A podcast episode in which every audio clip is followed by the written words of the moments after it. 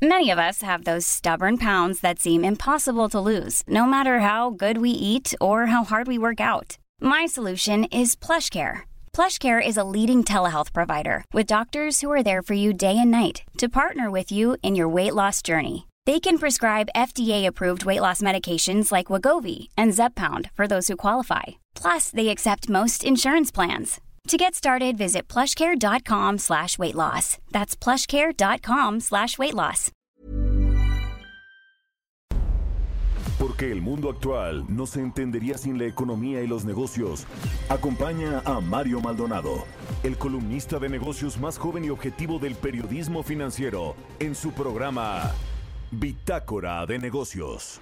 Here comes the sun. Here comes the sun. I say it's alright.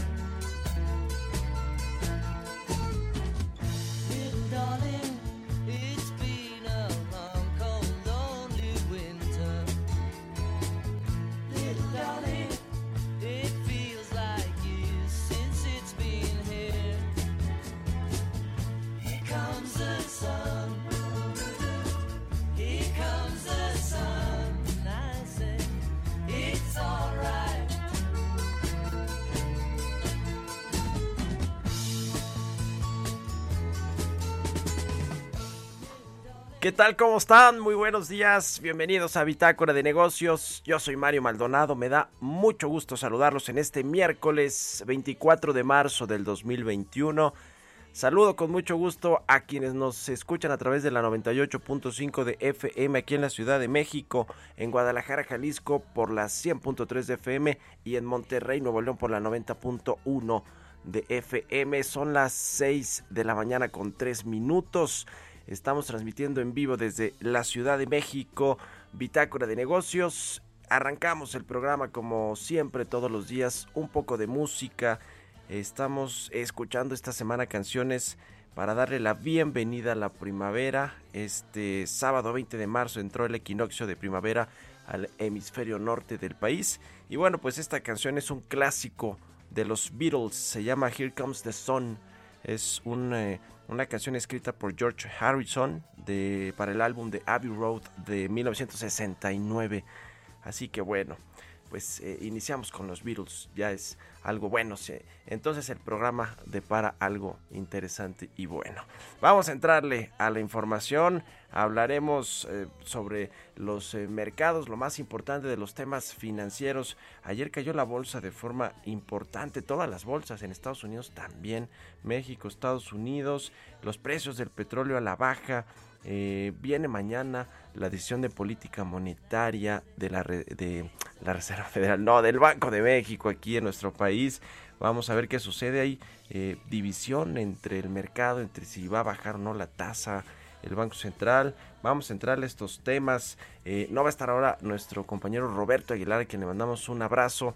Se está recuperando, pero el próximo lunes muy probablemente ya estará de, regreso con nosotros el buen Robert Aguilar. Un abrazo desde aquí, desde los micrófonos del Heraldo Radio. Pero ahora vamos a platicar también con Carlos Reyes, analista económico, sobre las franquicias en México, el mercado nacional de franquicias que aporta 4.2% al PIB nacional y bueno pues se vio afectado por supuesto por la crisis del COVID-19, la crisis económica que desencadenó la epidemia, la pandemia del coronavirus. Vamos a hablar de eso con Carlos Reyes. Platicaremos también con Francisco Fernández Alonso, el presidente de la Canirac, la cámara que agrupa los restaurantes, sobre pues eh, varios temas, un estudio que hicieron eh, allá en la Canirac junto con el INEGI, eh, los datos más importantes de la industria restaurantera que pues eh, eh, incluyen datos del censo económico que, que elaboró el, el INEGI en el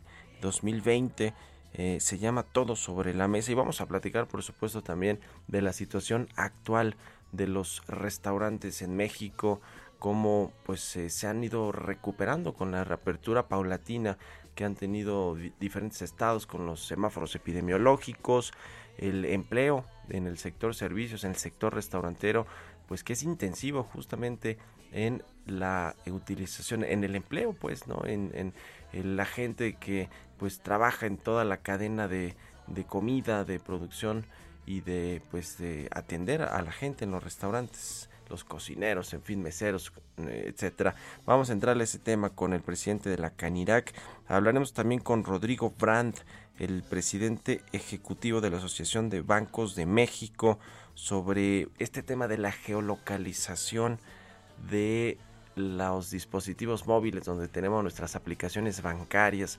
¿Qué eh, va a suceder con eso? Hay varios temas ahí que eh, pues eh, nos, nos eh, demuestran que quizás sí no se va a hacer mal uso de nuestros datos porque además podemos nosotros, nosotros decir en qué momento permitimos a los bancos o a las instituciones financieras en general que tengan acceso a nuestra geolocalización.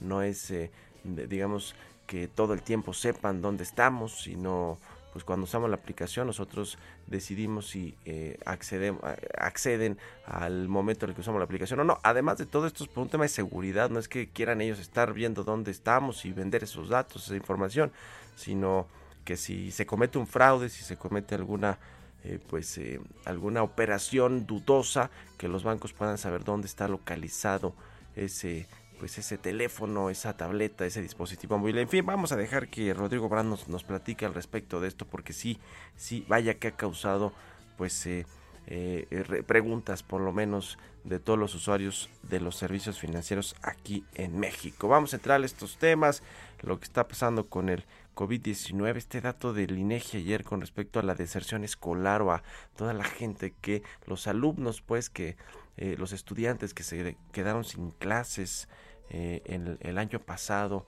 eh, por la crisis del COVID-19, datos pues muy, muy relevantes. ¿Qué sucede en la Secretaría de Comunicaciones y Transportes? Le voy a platicar yo de esto en mi editorial. En fin, se va a poner bueno aquí en Bitácora de Negocios.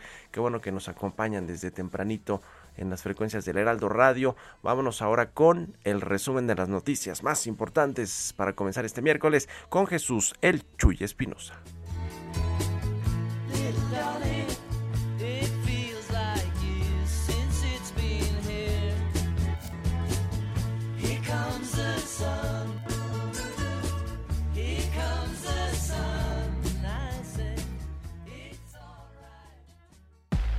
El resumen.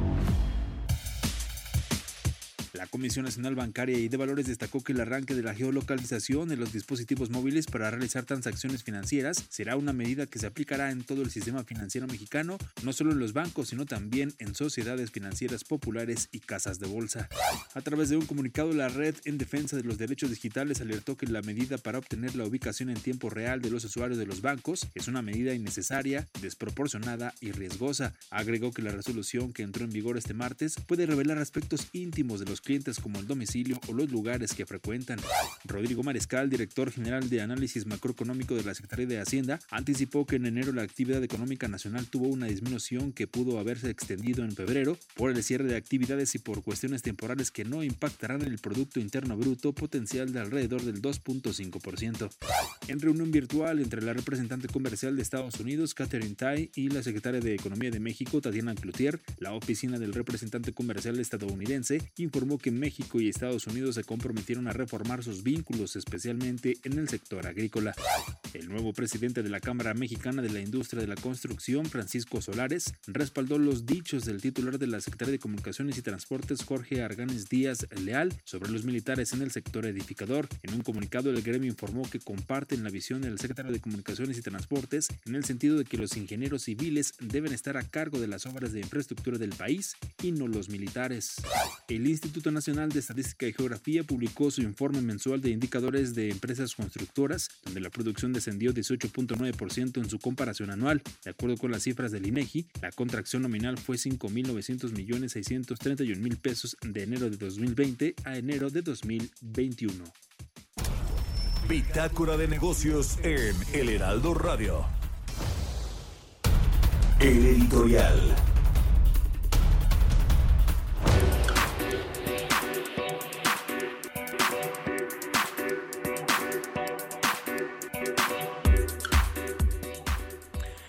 Bueno, pues le decía en la Secretaría de Comunicaciones y Transportes eh, Federal, pues hay un desastre como la verdad, la verdad ya aquí entre nos, como en casi todas las dependencias del gobierno federal, nada más no, no lo grita ahí porque el presidente López Obrador, sino arranca sus mañaneras eh, furibundo, eh, soltando, digamos, injurias, adjetivos a diestra y siniestra contra sus adversarios, entre comillas. Pero bueno, en la, en la SST, a propósito de esto que escuchamos en el, en el resumen con Jesús Espinosa de Jorge Arganis, esta declaración que dio hace unos días en la celebración de los 130 años de la Secretaría de Comunicaciones y Transportes, le reprochó al presidente, pues sí, con todas sus letras, que los militares hayan tomado la construcción de la infraestructura del país en detrimento de los ingenieros civiles, que pues él es un ingeniero de la UNAM, Jorge Arganis, me parece pues muy normal, ¿no? Que, que se queje, pues que lo haga público. El asunto es cómo reaccionaron después en la SST que borraron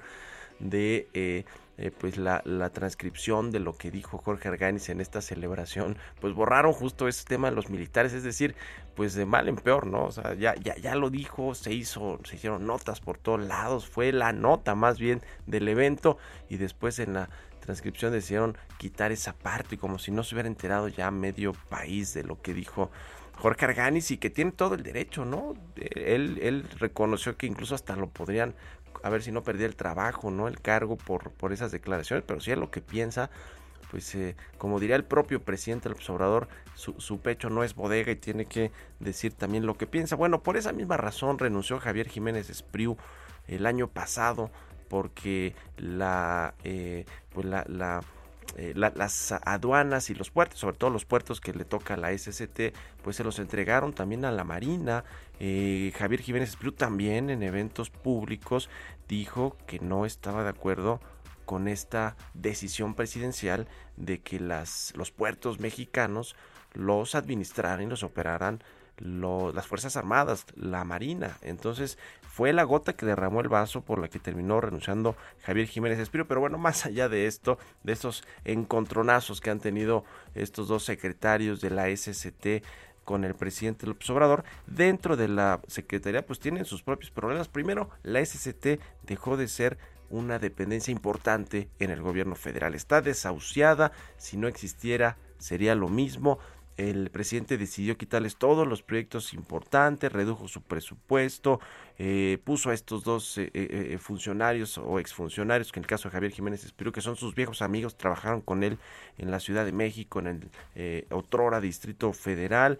se sabía que la SCT pues, tendría un futuro que no era muy promisorio porque le quitaron el tren Maya, le cancelaron el aeropuerto de Texcoco, le quitaron eh, el aeropuerto de Santa Lucía, eh, no va a construir prácticamente ninguno de los proyectos importantes del, gobierno federal. Y además de todo pues ahí adentro hay pugnas internas eh, luchas de poder entre el actual titular de la SCT Jorge Arganis y el subsecretario de Infraestructura, Cédric Escalante, libran una auténtica guerra eh, dentro de esta dependencia. Se dice que Cédric Escalante estaría por dejar incluso su puesto como subsecretario y no eh, pues porque eh, ya se cansó de pelear con Jorge Arganis, sino porque Jorge Arganis le documentó ya varios asuntos de presunta corrupción a Cédric Escalante, el subsecretario.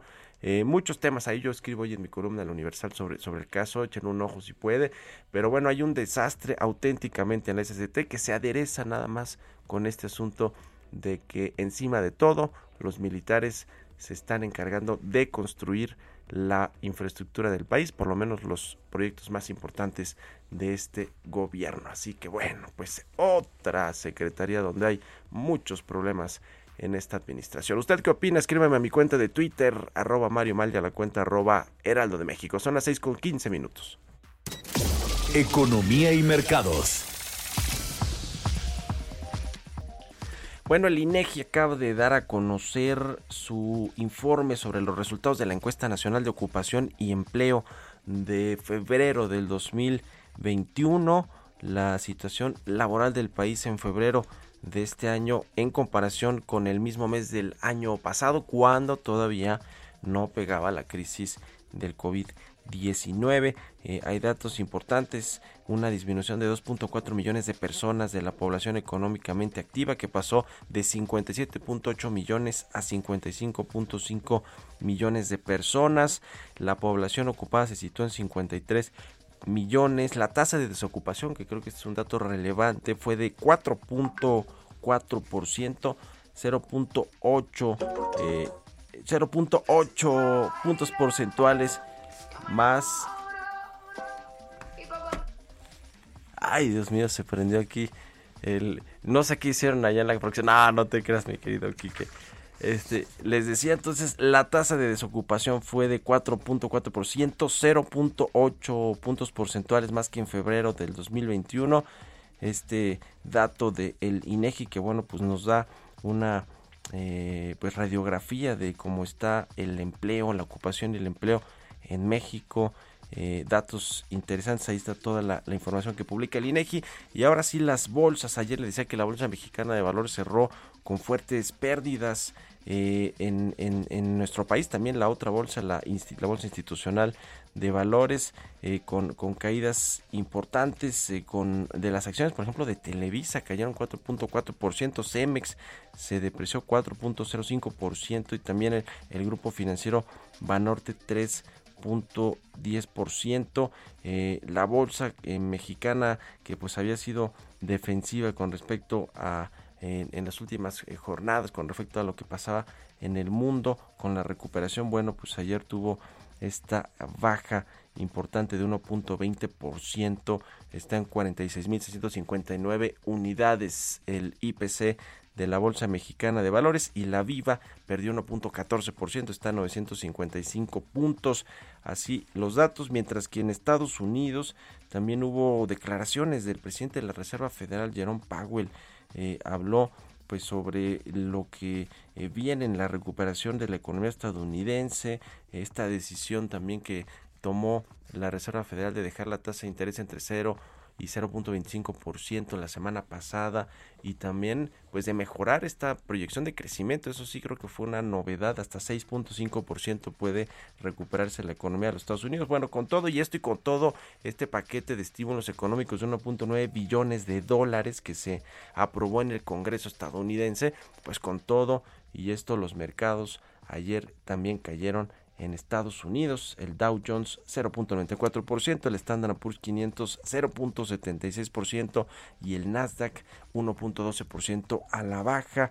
El petróleo también con malos datos ayer al cierre de las operaciones, los precios del crudo se, desplomaron hasta 6%, impactados por el temor a las nuevas restricciones por el coronavirus. Es que estos eh, cierres, nuevos cierres eh, de actividades que están sucediendo en Europa, en París, en Francia, en Alemania, en España, pues hacen eh, preocupar a todos, ¿no? Porque si viene de nueva cuenta esta tercera ola y con nuevos cierres de actividades productivas, actividades sociales, pues es otro golpe a la movilidad, otro golpe a la demanda de gasolinas, de petróleo y por supuesto a la economía global. En fin, es un tema que hay que seguir muy muy de cerca. ¿Qué va a suceder con el impacto que tendrá esta tercera ola de contagios en el mundo? En México, bueno, pues en México creo que nunca salimos de la primera, ¿no? Y ahora Hugo López Gatel se atreve a hacer sus, su decálogo de recomendaciones para qué hacer en esta Semana Santa. Bueno, como le decían ayer en las redes sociales a López Gatel, doctor Cipolite, ¿no? Porque pues él sí se va de vacaciones, pero sí da recomendaciones también, a pesar de que es el zar anticoronavirus, el encargado de gestionar la pandemia. En fin, bueno, vámonos a otra cosa, son las 6 con 20 minutos. Mario Maldonado en Bitácora de Negocios. Ya está como todos los miércoles aquí en el programa nuestro compañero colaborador Carlos Reyes, analista económico. Mi querido Carlos, muy buenos días. ¿Qué tal Mario? ¿Cómo estás? Muy buenos días. ¿Qué tal te pinta este miércoles? Pues bien, ya a mitad de semana creo que se siente, se siente uno ya mejor, ¿no? Como que ya pasó el lunes, el martes, así que todo bien, mi querido Charlie. ¿Qué pasa con las franquicias? Mario, pues bueno, las crisis, las crisis son a veces oportunidades para los emprendedores. Hay muchos, eh, pues, personas que tienen iniciativa de negocios, pero que desconocen algunas oportunidades que hay en el mercado para pues emprender algún negocio o existe temor al fracaso y a perder pues alguna inversión y precisamente por ello Mario hoy vamos a platicar sobre el tema de las franquicias y cómo impacta esto en la economía de México. Mario, pues déjame comentarte que en el mercado nacional se calcula que existen en operación unas 900 marcas de franquicias. Esto lo podemos ver Mario desde escuelas, farmacias, negocios de comida, servicios como tin- tintorerías, por ejemplo. En México, más de hay más de 90 mil puntos de venta de las franquicias y fíjate Mario que en su conjunto este sector aporta el 4.2% del Producto Interno Bruto Nacional. Esto equivale a unos 85 mil millones de pesos. Es decir, Mario, es un sector importante en la economía del país. El sector franquicias genera además en México cerca de 900 mil empleos directos y todavía, Mario, un gran número de indirectos. Antes de la pandemia, las franquicias crecían a un ritmo anual del 8%, es decir, varias veces más de lo que toda la economía. Ahora no hay un dato reciente de lo ocurrido en 2020, pero bueno, seguramente este este número pues tuvo una reducción considerable, Mario. También algunos datos relevantes de las franquicias es que el 85% de las franquicias que hay en México son nacionales y solo el 15% son extranjeras. Esto es algo que casi no se sabe, Mario, porque a veces se piensa que todas las franquicias son extranjeras y no, solamente el, el 85% son eh, pues mexicanas, solo el 15% son Es un buen dato ese, ¿eh? tienes razón, es un buen dato. Porque además cuando se empezó a popularizar todo este modelo de las franquicias, pues uno veía las franquicias de Estados Unidos, ¿no? Sobre todo con la con el cuando se abrió la economía, el Tratado de Libre Comercio en el 94 y todo eso, pues veíamos mucho de esto, pero sí, sí es un buen dato, mi querido Charlie. Esa es la idea que se tiene, ¿no? Que, que son extranjeras y no, más bien son, son, la mayor parte son mexicanas. Y también otro dato importante, Mario, es que para quien quisiera iniciar algún negocio en una franquicia, la inversión inicial va entre 100 mil y 500 mil pesos. Obviamente hay de millones de pesos, pero desde 100 mil pesos se puede eh, comenzar con una franquicia y eh, pues tienen un- una esperanza de vida, digamos, eh, en, en el ya operando del eh, pues el 85% de estas continúa operando hasta el quinto año de vida. Y Mario, bueno, a nivel internacional México ocupa el quinto lugar a nivel mundial eh, en cuanto al, al número de franquicias. El primer lugar lo ocupa Estados Unidos, después China, le sigue Brasil y Australia. Aquí en México, las cinco zonas geográficas en donde se concentra la mayor cantidad de franquicias es la Ciudad de México y zona metropolitana, Jalisco, Nuevo León, Puebla y Querétaro. Es una oportunidad, Mario, para enfrentar las crisis, para eh, porque además tiene algunos beneficios, ¿no? Por ejemplo, se reduce un poco el riesgo de invertir, hay posicionamiento de la marca, existe pues la asistencia técnica por parte de la franquicia, hay promoción y publicidad muy generalizada para que tenga éxito, para que tenga difusión este negocio. Y bueno, Mario, el, el aportar el 4.2% del PIB nacional, eh, que es equivalente a 85 mil millones de pesos, fíjate que no, no muchos sectores tienen este esta aportación a nuestra economía, entonces bueno, pues eso es una oportunidad, ¿no? Y, y comencé diciendo que las crisis a veces son oportunidades, porque muchos que están pensando ahora ya saliendo de la crisis, de los problemas económicos, pues quizá tomar como alternativa alguna alguna franquicia y bueno, hacer cuentas con estos recursos que tenga, que se tengan y se tienen, digamos, arriba de 100 mil pesos, pues ¿por qué no pensar en una franquicia con todos estos beneficios que ya he mencionado, Mario? Pues así es, tiene que recuperarse la economía. Las franquicias son una opción y seguramente también fueron de las que quebraron el año pasado algunas de estas. Gracias, Charlie. Buenos días. Mario, muy buenos días. Sigan a Carlos Reyes en Twitter, C Reyes Noticias. Vamos a hacer una pausa, regresamos. Continuamos en un momento con la información más relevante del mundo financiero en Bitácora de Negocios con Mario Maldonado. Regresamos. Heraldo Radio. La HCL se comparte, se ve y ahora también se escucha. Estamos de vuelta en Bitácora de Negocios con Mario Maldonado. Entrevista.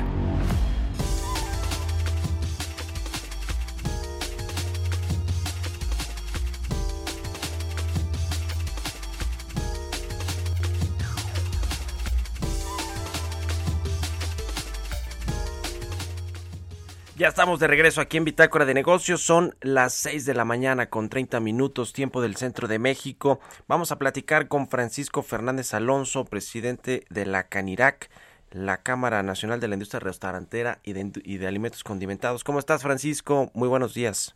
Hola Mario, buenos días. Siempre gusto saludarte y platicar contigo. Igualmente, gracias por estar aquí en el programa. A ver, eh, queremos platicar sobre este, eh, eh, eh, primero sobre el sector restaurantero, cómo está. Eh, vamos a entrar en este re- eh, estudio sobre que elaboraron ahí con el INEGI todo sobre la mesa, pero primero quiero preguntarte sobre el estatus de los restaurantes en México, con las reaperturas, con las res- restricciones que todavía tienen en, en estados importantes como la capital del país, el Estado de México. ¿Cómo está a nivel nacional los restaurantes con los semáforos epidemiológicos y la recuperación económica? Mira, finalmente estamos regresando de nuevo a una actividad, se puede decir, normal. Eh, todavía el hecho que tengamos eh, aforos restringidos y los horarios reducidos, pues todavía nos, no nos permiten llegar a donde estábamos antes, ¿no? Pero independientemente de esos aforos, pues en realidad es- también regresamos a una economía más golpeada. Independientemente de eso, pues todavía existe ese miedo al, contagio, ese miedo a que la gente pueda enfermarse. Y bueno, pues eso significa que ya vemos la luz, la luz al final del túnel, pero todavía estamos en el túnel. Todavía tardará un tiempo en que podamos eh, cantar victoria y decir. Afortunadamente, y por un lado, pues también las vacunas están dando su efecto.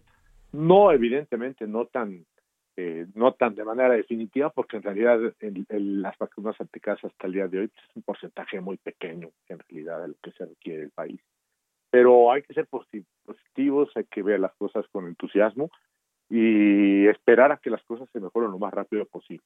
Para recuperar el gremio, Mario, finalmente nos vamos a tardar mucho más tiempo, porque si hace nueve años con influencia nos tardamos casi diez años en recuperarnos en este impacto, pues seguramente nos vamos a tardar por lo menos lo mismo en regresar a ser un gremio como el que estábamos anteriormente. Ujú.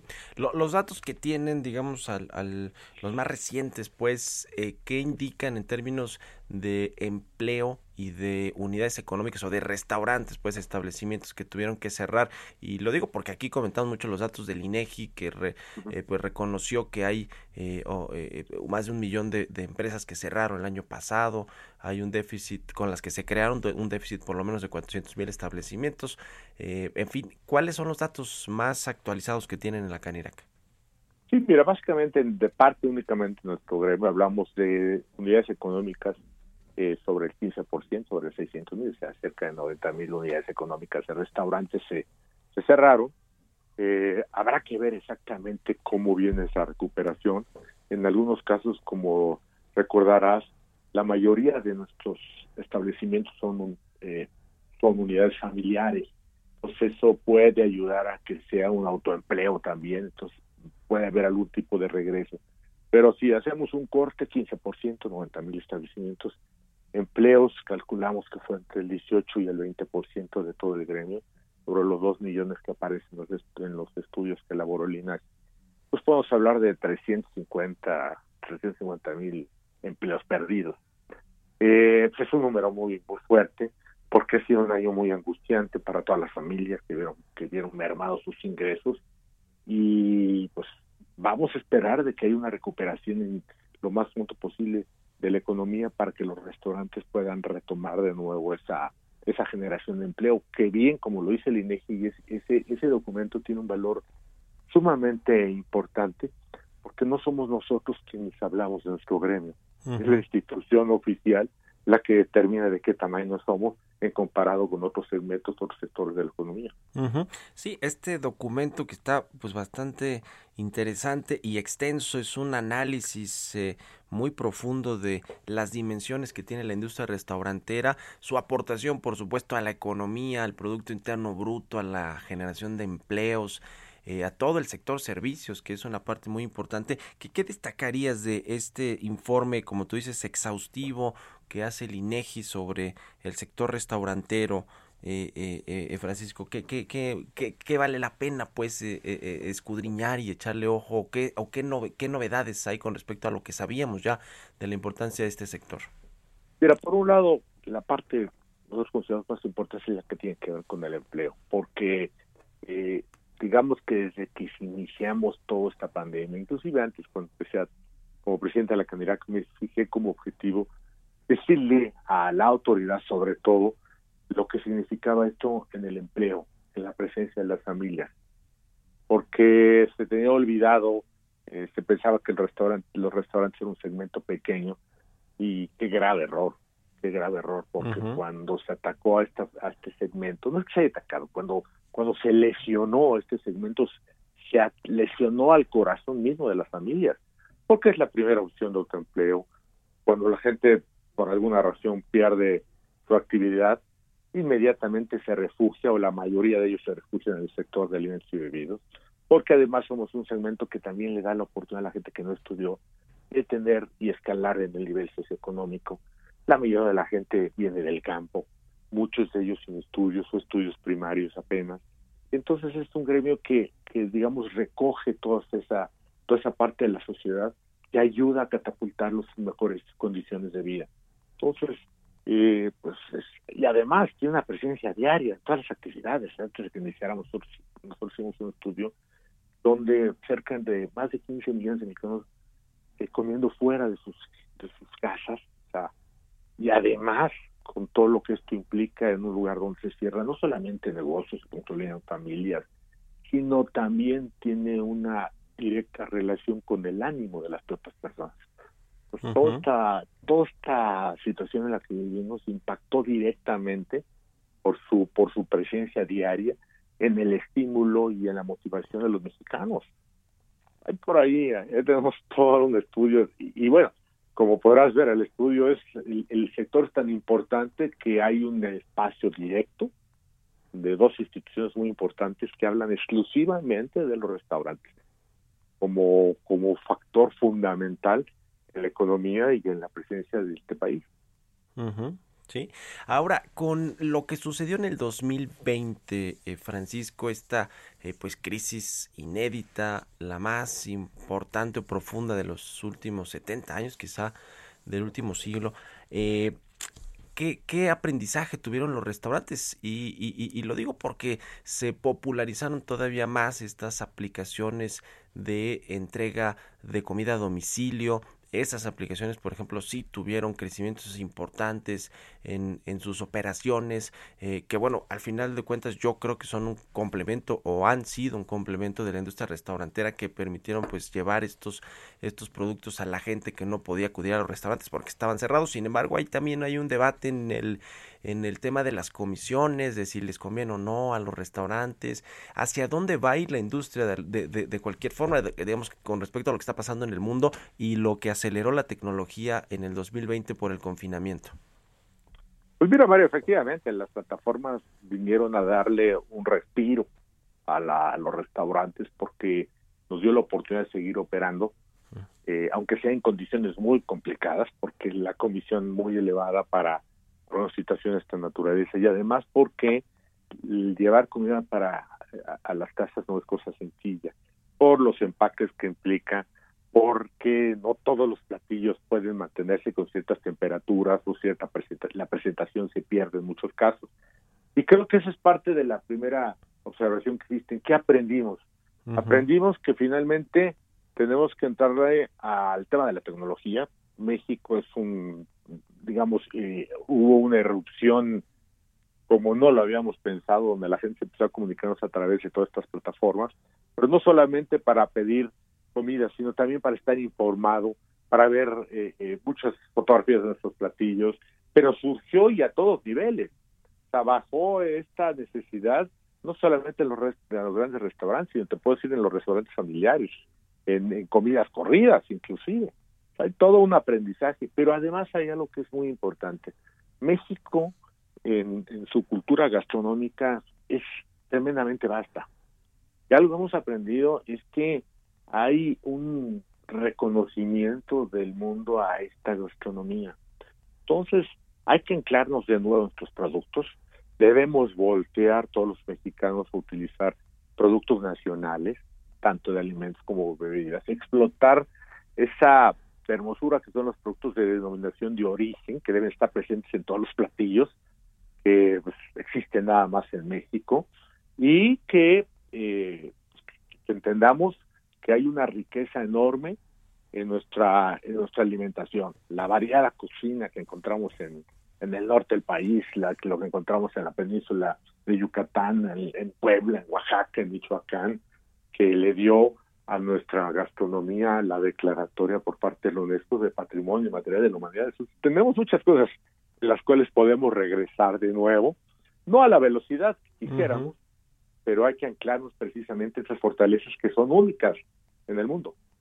Pues sí, la verdad es que sí, nuestra gastronomía es única en el mundo y además pues es una de, de las eh, que, que incluso siempre salen en los rankings internacionales como pues la de las mejores gastronomías del mundo y quizá México que yo creo que sí lo ha explotado pero no todavía como se debería eh, eh, todo todo el tema de nuestras diferentes cocinas nuestra gastronomía y por supuesto ahí los restaurantes jugando el rol pues más importante, ¿no? Porque también es un tema, sí, de los alimentos, pero el servicio que cuenta mucho, ¿no? Que ese es un tema y ahí sí, pues toda la cadena de trabajadores de los restaurantes que también a veces, pues no son tan visibles, es muy importante, ¿no? Es decir, el tema de el servicio que dan eh, los restaurantes mexicanos, eso también es algo que nos distingue, ¿no, Francisco?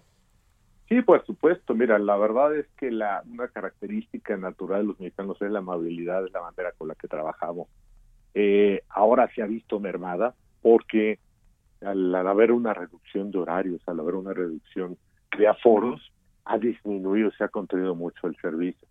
De hecho, yo he escuchado varios comentarios en el sentido de que se ha alentado el servicio. Y obviamente cuando yo veo en el caso de las de la Ciudad de México, por ejemplo, que salieron las cocinas a la, perdón, los colocaron mesas en las calles, pues se alejó, digamos, de la operación normal. Una cocina no debe estar lejos, debe estar a 15, 20 metros máximo de una, de una mesa, ¿no?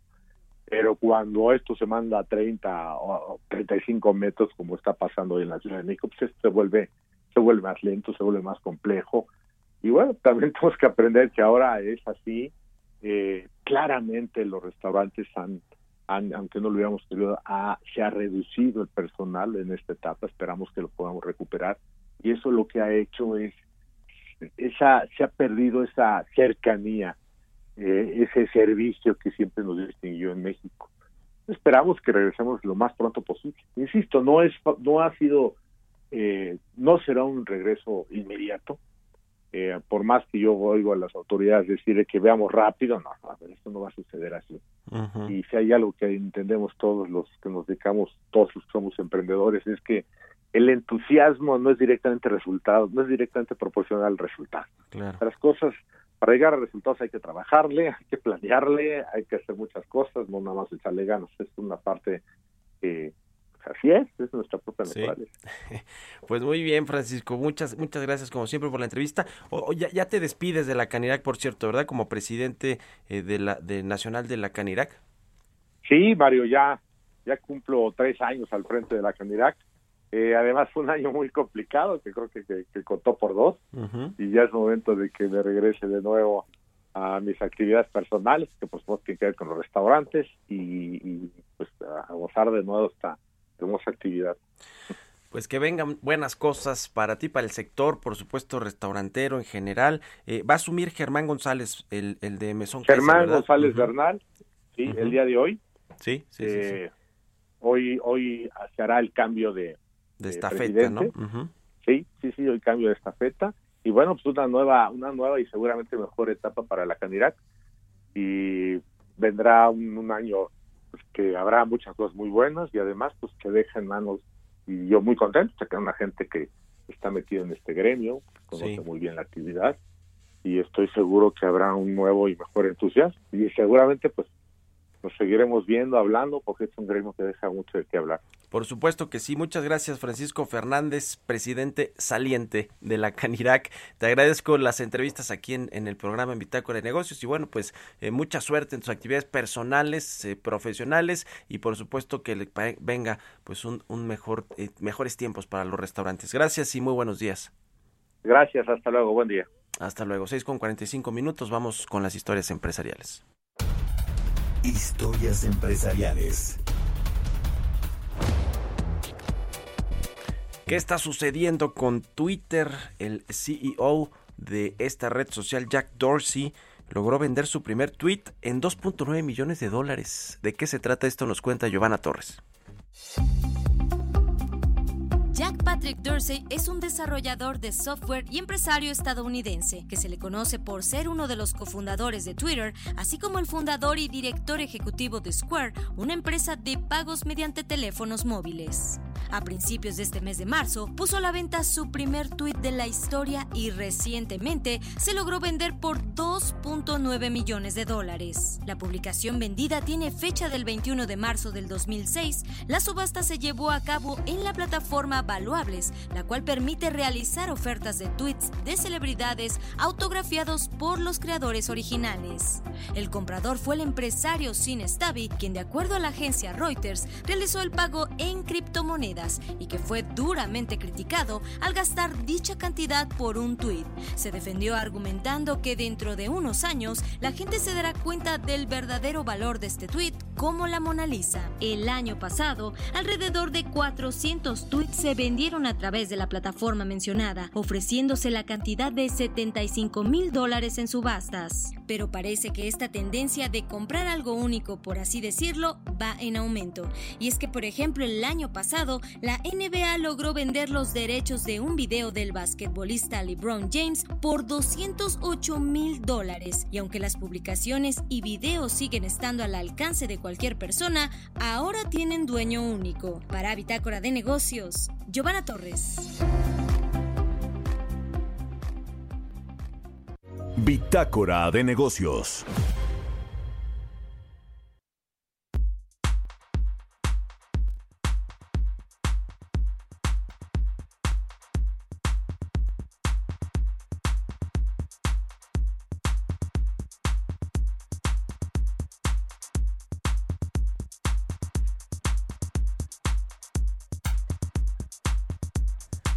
Bueno, cambiando de tema, el Instituto Federal de Telecomunicaciones anunció que ingresaron 9.025 pagos que llegaron a la cuenta de la tesorería de la federación, es decir, obtuvo ingresos por 23.105 millones de pesos en el 2020.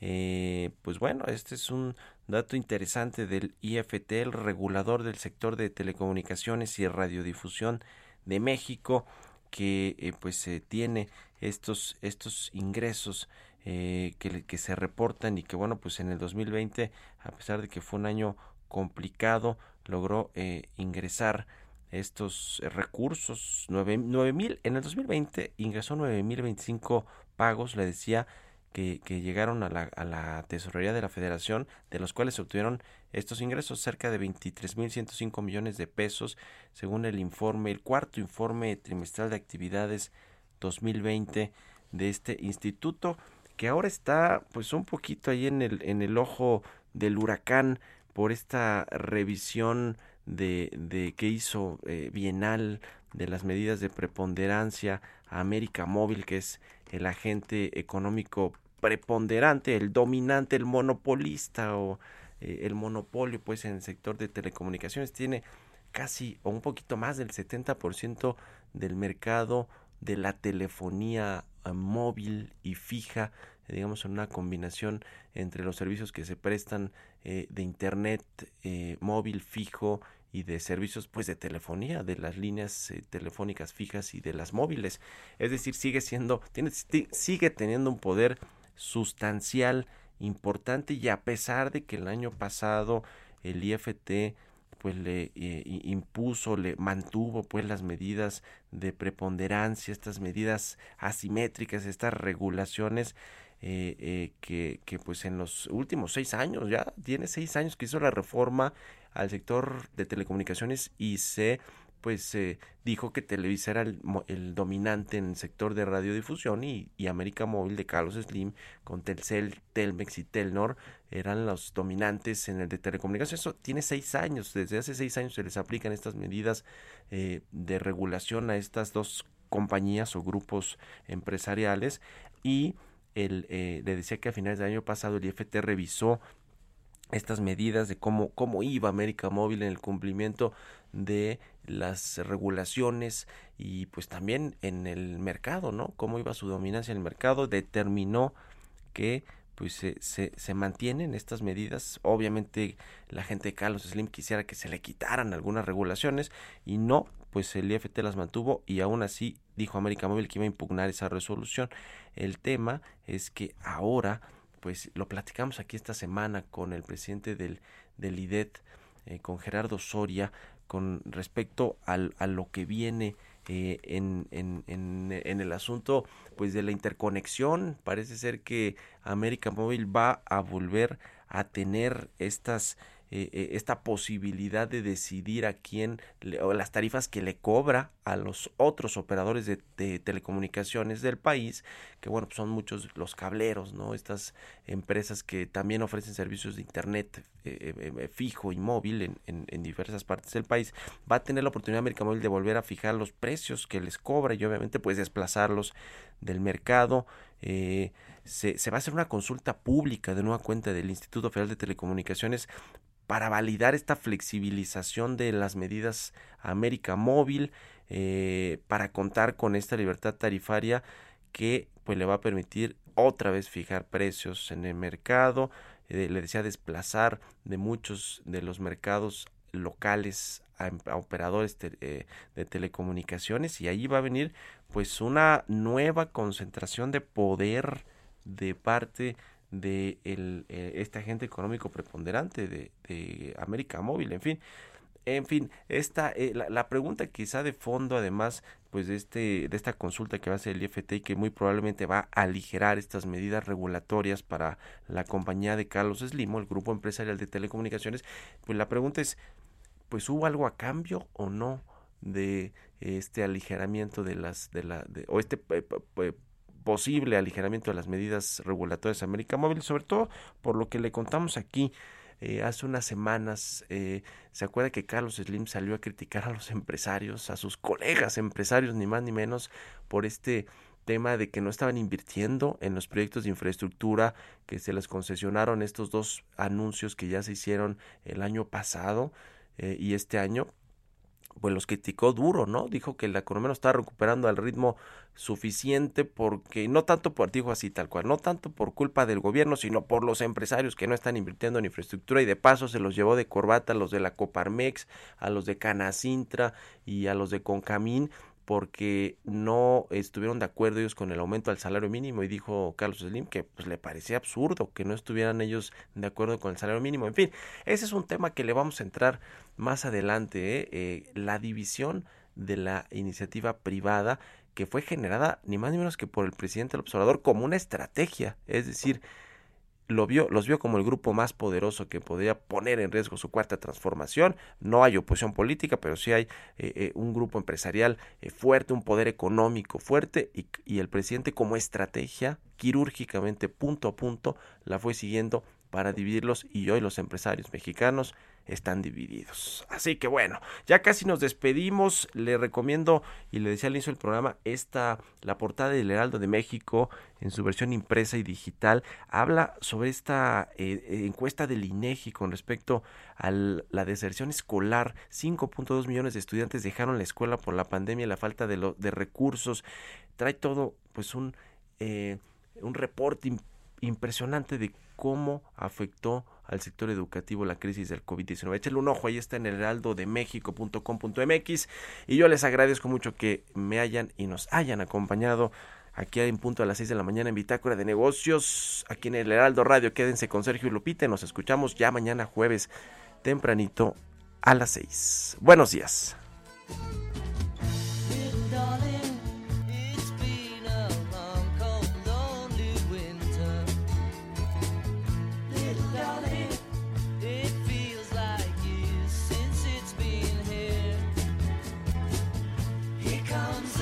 Esto fue Bitácora de Negocios con Mario Maldonado, donde la H suena y ahora también se escucha. Una estación de Heraldo Media Group.